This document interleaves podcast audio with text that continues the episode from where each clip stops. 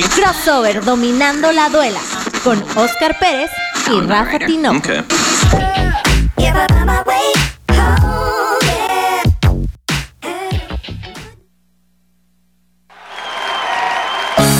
We are the New York Knicks. We are the New York Knicks. We are the New York Knicks. We are the New York Knicks. Say go New York, go New York, go. Go New York, go New York, go. Go New York, go New York, go. Eso, estamos de vuelta aquí en Crossover Dominando la duela con Oscar Pérez y Rafa Tinoco. y tenemos mucha información de la NBA, cambios de los Knicks, sobre todo. Arranquemos con los Knicks ya que la canción me puso de buenas. Oscar, ¿qué tenemos con los Knicks? Uy, ¿qué no tenemos? Prácticamente estamos hechos para la siguiente temporada. Eh, me parece que se viene una temporada por lo menos igual de buena o, quizá un poco mejor que la anterior. Eh, ha habido diversos cambios y se ha recontratado a jugadores que me parece que son importantes para el futuro de la escuadra. Pensando primero en mantener la base de jóvenes, de los jóvenes eh, que pues todavía me parece que tienen posibilidad de entregarle algo muy positivo al equipo y pues se ha empezado a dejar de lado aquellos que durante algunos años pues han quedado también a deber, ¿no? Entonces básicamente los Knicks ahora están apostando por jugadores jóvenes que son los de más reciente llegada al equipo como RJ Barrett, como Mitchell Robinson, también tenemos el caso de los que llegaron la temporada pasada, que fueron Obi Toppin e Emmanuel Quickly. Esos cuatro jugadores básicamente son los jóvenes que van a tratar de darle el empuje a este equipo. Por otro lado, por supuesto, todas las selecciones de draft que llegaron este año. Vamos a ver también si estas cuatro selecciones se mantienen, porque en muchas ocasiones, después de eh, la Summer League, que de hecho está a punto de comenzar este fin de semana, los Knicks arrancan jugando el próximo domingo. Después de esos partidos, eh, muchas veces los entrenadores toman la decisión de no quedarse en el primer equipo con muchos de los novatos y mandarlos a la G League. Entonces vamos a ver quiénes, son los, quiénes son los jugadores que finalmente sí terminan haciendo el equipo y pueden jugar la temporada completa. Por otro De- lado, de esos jugadores, de esos jugadores, Oscar, de, de los que vienen del draft, ¿qué jugadores son a seguir por parte de Eh, los Knicks? yo creo que Grimes y Sims son los dos jugadores que tienen como la mayor proyección. Grimes con un muy buen tiro de, de media distancia, un jugador que sabe eh, eh, defender, pero que también sabe cómo eh, crear sus oportunidades a la ofensiva. Y del otro lado, Sims, que fue la última selección de draft, para quienes no lo han visto por ahí en redes sociales, se hizo viral uno de sus videos eh, justamente en el, en el combine de la, de la NBA, clavando la bola y pegándose en la nariz con el aro. O sea, una, una jugada realmente impresionante. Y en una, y fue así como, ya sabes, en uno de esos calentamientos ahí de a ver qué sale, ¿no? Uno tranqui. Bien tranqui, bien tranqui. Entonces son dos jugadores que pueden tener eh, buena proyección. Hay que ver cómo los van manejando. Porque del otro lado, ahora sí vamos a hablar de lo que ha sucedido en la agencia libre. Eh, en la agencia libre de entrada regresan jugadores que son importantes, que fueron importantes la temporada pasada, que demostraron su valor para el equipo y que por supuesto se les está dando la oportunidad.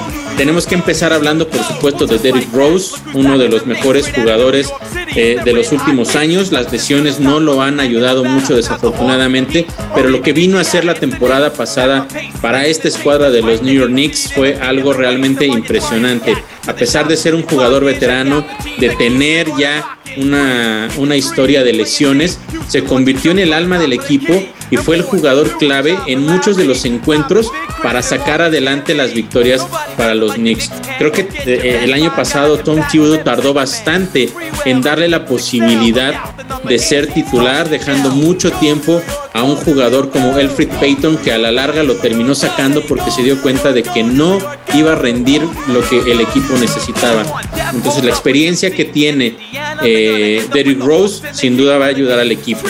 Por otro lado, eh, también se recontrata a Nerlens Noel, un jugador que es importante en las tablas y importante también en, en la parte de eh, protección, claro, ¿no? Las tablas, eh, perdón, los, los bloqueos es algo que lo caracterizó la temporada pasada sí tendría yo que mencionar que me parece que 32 millones de dólares eh, es demasiado dinero para un jugador como él, tomando en cuenta que tu figura principal es Mitchell Robinson, un jugador al que justo esta, esta este offseason se le firma el contrato de, o sea, la opción de los Knicks como eh, extender ese contrato de novato, pero el próximo año vas a tener que darle eh, pues prácticamente lo que te pida si sigue teniendo este mismo ritmo. Entonces tal vez lo que se le dio a Noel eh, sí me parece que fue un poco, porque aparte en cuestión ofensiva es un jugador que prácticamente no, no, no figura ofensivamente, ¿no?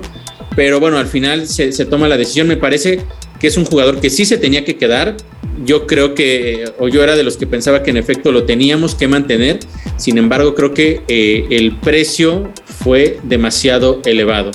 Otro jugador que también se queda, eh, Alec Burks, uno de tus jugadores favoritos también, Rafa, a lo largo de esta temporada anterior, que en momentos, eh, de hecho nosotros lo, lo, platicamos en varias ocasiones, eh, ¿A quién le das el, balón en el último momento? Si, si tú sabes que, ni Barrett ni Randall puede hacerlo, se lo das a Burks. Sí, porque es un jugador que, que rindió. Entonces creo que la llegada de él fue realmente algo importante. Otro de los que se mantiene dentro del equipo es Touch Gibson, un veteranazo de toda la confianza, por supuesto, de Tom Thibodeau, años conociéndolo, no solo la temporada pasada aquí en los Knicks, sino su paso por eh, Timberwolves, o sea, prácticamente a donde ha ido Timberwolves Bulls y ahora en los Knicks, donde ha estado Tom Thibodeau, ahí, ha estado eh, Touch Gibson, ¿no? Entonces, un jugador que lo traen más que nada para la experiencia, me parece, que, que le puede aportar a los jóvenes.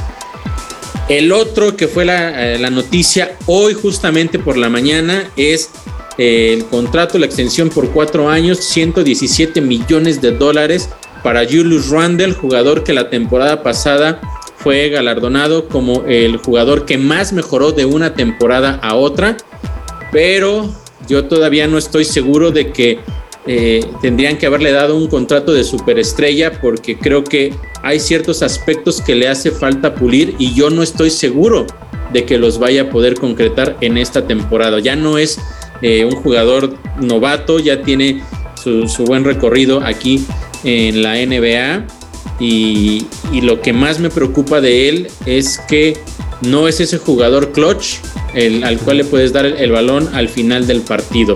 Se lo dieron en varias ocasiones y en cada una de estas ocasiones, en, el porcentaje más elevado, era que fallaba en, los partidos claves.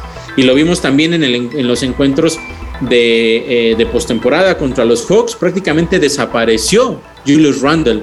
Entonces tuvo una gran eh, temporada regular y en el momento importante pues terminó quedando bastante a deber. Aún así se le da la confianza, se le da este gran contrato y eh, pues se va a quedar por cuatro años más. Rafa, de los que regresan, platícame tú, antes de pasar a los que llegan como nuevos al equipo, eh, ¿qué es lo que te gustó y no te gustó? De los que se quedaron, Sí. Eh, realmente me gustaron todos que se quedaran, menos el de Julius Randall. Yo esperaba que sacara un poquito más de provecho y cambiarlo por otra superestrella. Bueno, Randall no es tan superestrella, pero alguna estrella de este calibre como se le está pintando o como se le está pagando. Pero eh, en general me gustó bien. Eh, las contrataciones, lo de Alex Burks me, me, agradó. Yo pensé que iba a ser alguno de los que se iban a ir pero finalmente sí, sí les convenció como tanto a mí me llenó el ojo como, como a los mismos Knicks. Eh, Noel, que lo hizo bastante bien, más porque eh, al final, en la recta final, eh, Mitchell Robinson no estuvo y Noel se adueñó de esa posición con, bloqueos. Igual no es ese jugador que, que, lleve el peso, pero finalmente su esfuerzo se ve merecido y sacó un contrato bastante bueno para él, para su posición. Y en general me gustó, me gustó cómo, cómo los Knicks están armando. Sí, en efecto, y hablando de, armarse, eh, pues bueno, las dos eh, figuras que terminan llegando al equipo, primero eh, Ivan Fournier, este francés que justamente está por, porque ya le ganó a, Estados Unidos en Juegos Olímpicos el partido inaugural. Y le ganó a Eslovenia y ahora los va a volver a enfrentar en la final, o sea, puede ser campeón olímpico y, llegar directamente a los Evans jugó la semifinal contra Eslovenia en un gran partido 89-90 donde gana Francia y Evans metió 23 puntos, o sea, bastante buenos para su equipo de Francia y esperemos que con ese promedio también venga a los Knicks. Él, eh, promedia más o menos entre 14 o 15 puntos por juego, si no me equivoco, y esperemos que lo aporte también con los poderosísimos Knicks de Nueva York. Así es, y, la otra contratación que me parece que fue la más importante eh, en, este, en esta agencia libre, pues sin lugar a dudas, es la llegada este, de, Kemba. Walker. Kemba Walker, que es un jugador, ya tiene 31 años, ya es veterano, pero a lo largo de su carrera, a excepción, me parece que el último par de años quedó un poco, un poco a deber, pero cuando estaba en Charlotte. Charlotte, la verdad es que demostró que era un jugador con mucho talento. Y justamente lo que hablábamos hace unos minutos, a los Knicks les, les, hacía falta o les hace falta un jugador a quien le puedas dar la bola en el último momento. Y Kemba Walker es ese jugador, es ese jugador que en el último instante puede matar a cualquier otro equipo. Tiene esa capacidad y tiene también esa confianza, no duda en esos momentos. Creo que va a venir a aportar bastante a la escuadra, justamente en la posición de la que más se careció toda la temporada pasada, que es justamente en el 1, moviendo el balón. Sin lugar a dudas, creo que tiene que ser eh, el, el movedor de bola titular. Y por ahí, pues bueno, creo que estaríamos hablando de, una formación con, Kemba Walker, con RJ Barrett, Evan, Evan Fournier, eh, Julius Randle y en el poste tendría que estar sin lugar a dudas Mitchell Robinson. Ya Justo te, iba, a preguntar eso, que cuál, cuál crees que sería la, alineación titular, digo, ya la acabas de dar con el, francés. Eh, oye, y, hablando de francés, ¿has sabido algo de, de Frank? ¿Se va a seguir con los Knicks o...? Mira, Frankie todavía no se ha definido su situación, no, no se ha confirmado que, lo dejen en libertad. Eh, entonces, pues prácticamente, más bien no, no se ha confirmado que, vaya a regresar, así es que lo más probable es que termine eh, yéndose en la agencia libre. Todavía faltan algunas, sí, algunas, este, algunos días. Justo en, en, la, en el equipo de la, de la Summer League no aparece Frank, sí aparece Knox, sí aparecen eh, ahí algunos otros. De hecho, el argentino también aparece. Luca Vildosa ahí está. De hecho, eh, Kevin Knox ya no va a estar. Acaban de anunciar que eh, por una lesión va a ser baja de la, de la Summer League. Y, bueno, de cualquier manera, por lo regular, los que ya tienen más años no los mandan directamente, ya no los mandan a la Summer League. Casi siempre son los novatos, y los de, y los de recién ingreso para que se vayan adaptando. De cualquier manera, pues bueno, creo que se le estaba dando, no sé si la última oportunidad a Kevin Knox, pero eh, tú, ha tenido destellos a lo largo de su carrera con los Knicks, eh, pero la verdad es que pues no terminó nunca de dar el estirón que todos creíamos que, que iba a poder dar. Entonces, quizá está en su última temporada con los Knicks, quizá lo puedan mandar a, a la G League, la verdad es que su futuro es incierto.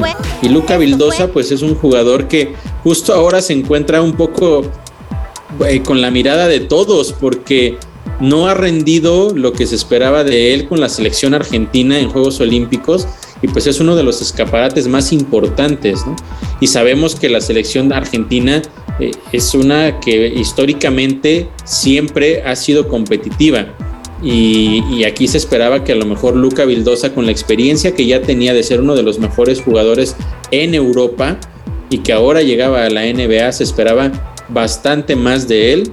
Y, pues la figura siguió siendo Facu Campazo, ¿no? Fue la figura y, además eh, en general eh, todo el equipo argentino, a mi parecer, tuvo una mala actuación en, los Juegos Olímpicos. Sí pasaron a cuartos de final, pero pasaron ganando un solo juego contra, contra Japón en, la última fecha de grupos. Así pasan a la siguiente ronda y obviamente me los despacharon rapidito eh, en cuartos de final. Y, o sea, así que prácticamente ganaron un juego y perdieron cuatro.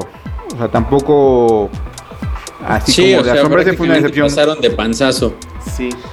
Sí, no, complicado, ¿no? Pero bueno, la, actuación de Luca Vildosa eh, dejó bastante que desear y ahora se va a tener que reivindicar justamente ahora en, la Summer, en la Summer, League, porque de lo contrario eh, le va a costar mucho trabajo y más con los jugadores que acaban de llegar y los que ya estaban ahí en el equipo, le, va a costar trabajo ganarse un lugar eh, viniendo de la banca como, como, segun, como primera, segunda o incluso tercera opción. Entonces, va a tener que echarle muchas ganas. Pero al final es, es lo, que, lo que está en este momento en los Knicks, son todos los cambios. Por lo menos en el papel parece indicar que la temporada, como ya lo mencionaba al principio, va a ser buena, por lo menos igual que la temporada anterior. quizá pensando en eh, un poco eh, siendo positivos, quizá pensar en una temporada de 50 victorias o más. Y, o sea, playoffs tenemos que estar. En playoffs tiene que estar. Este equipo, así como está armado, no puede permitirse no estar en playoffs y además entrar directo a playoffs, no pensar en el play-in. Tiene que estar dentro de los primeros seis equipos para ir directo a, los playoffs. Y ah. ahora sí, después de la experiencia de este año, eh, yo creo que por lo menos tendría que aspirar con las nuevas adiciones, los jugadores que se quedan, la experiencia que ya tendrían que haber adquirido, por lo menos a una segunda ronda, ahora sí. Bueno, aparte que el calendario los va a poner como más cómodos porque ya no van a a tener los juegos tan apretados, ¿no? De jugar un día sí y un día no. Digo, esa temporada se espera que sea normal, entonces ya no haber tanto pretextos de llegar con las lesiones o, demás. Entonces esperemos que los Knicks de Nueva York eh, entren como la temporada pasada, ya sea que estén igual o mejor en, en sus posiciones. Pero ¿qué más hay en la NBA? Hay muchos cambios, hay mucha alboroto, hay muchos super equipos. ¿Qué pasa, Oscar?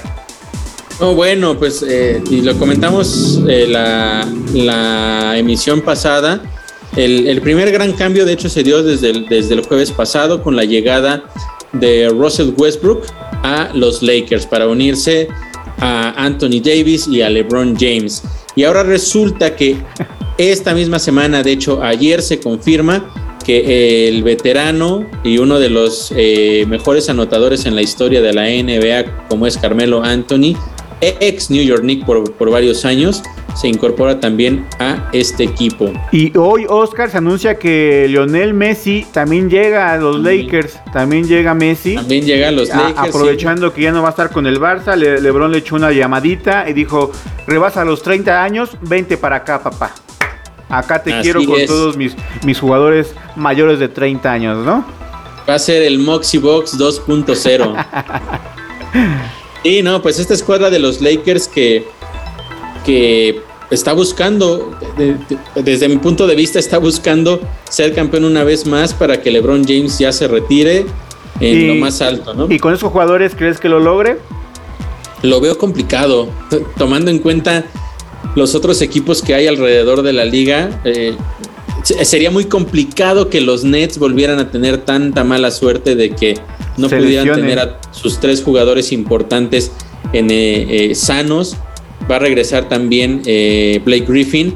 Y ojo que hoy salió una noticia hace, hace unas horas. Justo, justo te iba a decir esa.